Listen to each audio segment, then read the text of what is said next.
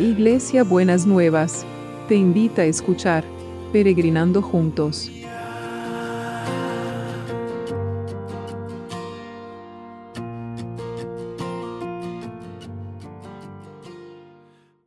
Buen día peregrinos, ¿cómo estamos para este martes? Qué bueno el día que nos hizo el Señor para nosotros. Y estamos trabajando, eh, estamos hablando sobre este tema de, la restauración, de eh, cómo nos preparamos para este reinicio de un montón de cosas que vamos a tener que hacer en este tiempo. Y hay dos cosas que eh, me parece que tenemos que tener en cuenta que van muy juntas y que tienen que ver em, con las expectativas que tienen que ver con, lo que uno espera que pase en, la vida, ¿no es cierto? Y una es el tema de, la oración, ¿no? Eh, quizás en algún momento podríamos estar analizando las oraciones en la Biblia, que es un, tema precioso. Eh, pero me vino a la, memoria un pasaje en, Jeremías donde el pueblo que estaba pasando una situación quizás semejante a la que estamos pasando nosotros, eh, y le pidieron al profeta Jeremías que, que orara, que orara y que le pidiera al Señor que le revelara qué era lo que iba a pasar con ellos. Y Jeremías oró y diez días después eh, se reunió con ellos y les dijo que si ustedes, el Señor, el Dios de Israel, a quien ustedes me encargaron que fuera a presentar su petición, dice, si ustedes están dispuestos a quedarse en esta tierra, yo los haré prosperar, no los destruiré, sino que los plantaré y no los arrancaré, pues me pesa haberles enviado esta calamidad. No tengan miedo del rey de Babilonia, al que tanto temen, no le tengan miedo porque yo estoy con ustedes para salvarlos y liberarlos de su poder. Yo, el Señor, lo afirmo. Tendré compasión de ustedes y haré que también Él les tenga compasión y los deje volver a su tierra. Entonces, cuando oramos, esperamos una respuesta del Señor. Y esa respuesta puede venir en el, de la manera que nosotros nos hubiese gustado o puede venir de otras maneras, pero siempre de alguna manera hay una respuesta. Pero acá aparece otro tema y de vuelta vuelve a aparecer este tema, es no teman. Eh, pero este temer es, tiene que ver, lo, lo siento que está relacionado o me gustaría relacionarlo en esta mañana con lo que pensamos de las situaciones. Muchas veces en la Argentina, y no sé qué pasa en los otros países, pero hablo del contexto en donde nosotros movemos. Escuchamos a la gente decir, a este país no lo arregla nadie, es, es un desastre. Siempre definir negativamente la situación, independientemente de, de las cosas, independientemente de las circunstancias, si es verdad o no es verdad. Pero según lo que pensamos, según lo que tememos, eso se trabaja en nuestro corazón, en nuestros sentimientos y en nuestras expectativas. Y aunque veamos algo precioso, no, esto no va a andar. ¿Se acuerdan que en algún momento de los devocionales les había ah, hablado de los pisabrotes? Y en este tiempo que hay que pensar de otra manera, hay que sentir de otra manera, hay que actuar de otra manera. El pensamiento va a ser fundamental para lo que nosotros y los sentimientos que acompañan al pensamiento van a ser fundamental para ver la manera en que, de qué manera encaramos las cosas que vamos a tener que hacer. Si se me ocurre una idea, digo, no, esto no va a ser, es un no, que, ay, ¿quién me va a llevar el apunte? Nada se pudre todo. No, no puede ser.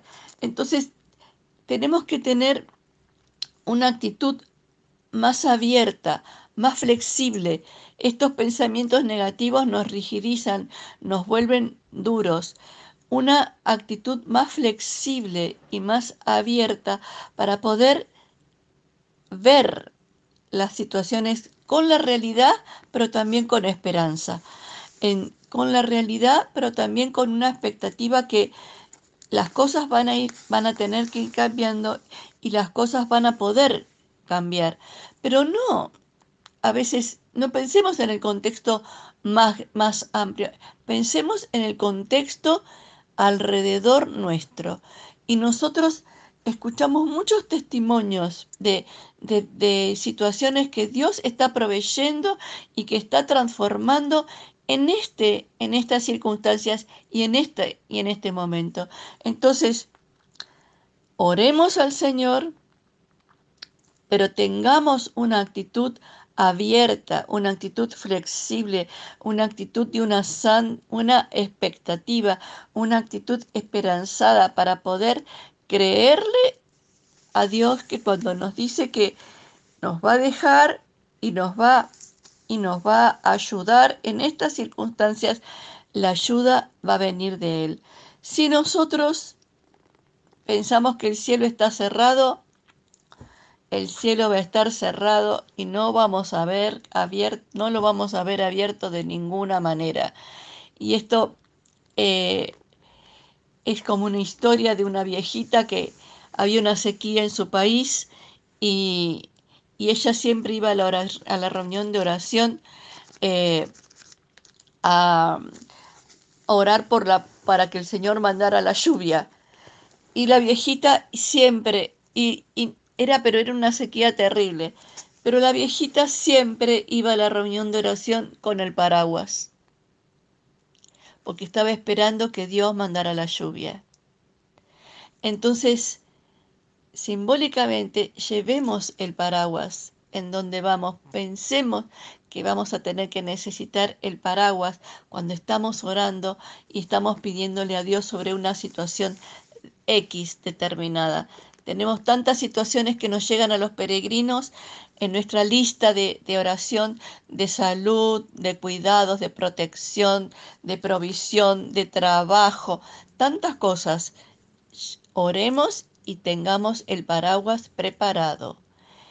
Señor, en esta mañana queremos tener, queremos orar para dar de gracias por lo que nos vas a dar, porque vos vas a no nos vas a arrancar, sino que nos vas, vas a tener compasión de cada uno de nosotros y vas a, nos vas a ayudar a poder salir adelante de toda esta situación, como personas, como familias, como grupos, como ciudades, como como provincias, como países. Señor, tu mano va a venir sobre nosotros y nosotros queremos tener el paraguas preparado para cuando venga la lluvia temprana y la lluvia tardía de tu bendición para poder disfrutarla y poder gozarla.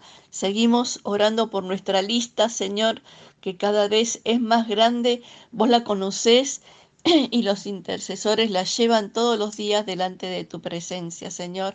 Esperamos las contestaciones y esperamos las respuestas y esperamos las buenas respuestas, Señor, para cada una de las situaciones que están delante de tu presencia, Señor, y seguimos orando por los que nos cuidan, por los equipos de salud, que realmente estés mandando tus ángeles para que los protejan y los guarden, Señor, y aún en la situación más difícil, tu luz ilumine, tu poder llegue y empiece a transformar. Señor, que podamos ver esta con esta santa expectativa que tenemos, que podemos, podemos, podamos ver cómo vos transformás las situaciones más allá de las realidades de cada uno. Señor, lo decretamos, lo creemos y lo esperamos en el nombre de Jesús. Que tengan un martes bendecido por el Señor. Los quiero mucho. Besito. Hasta luego.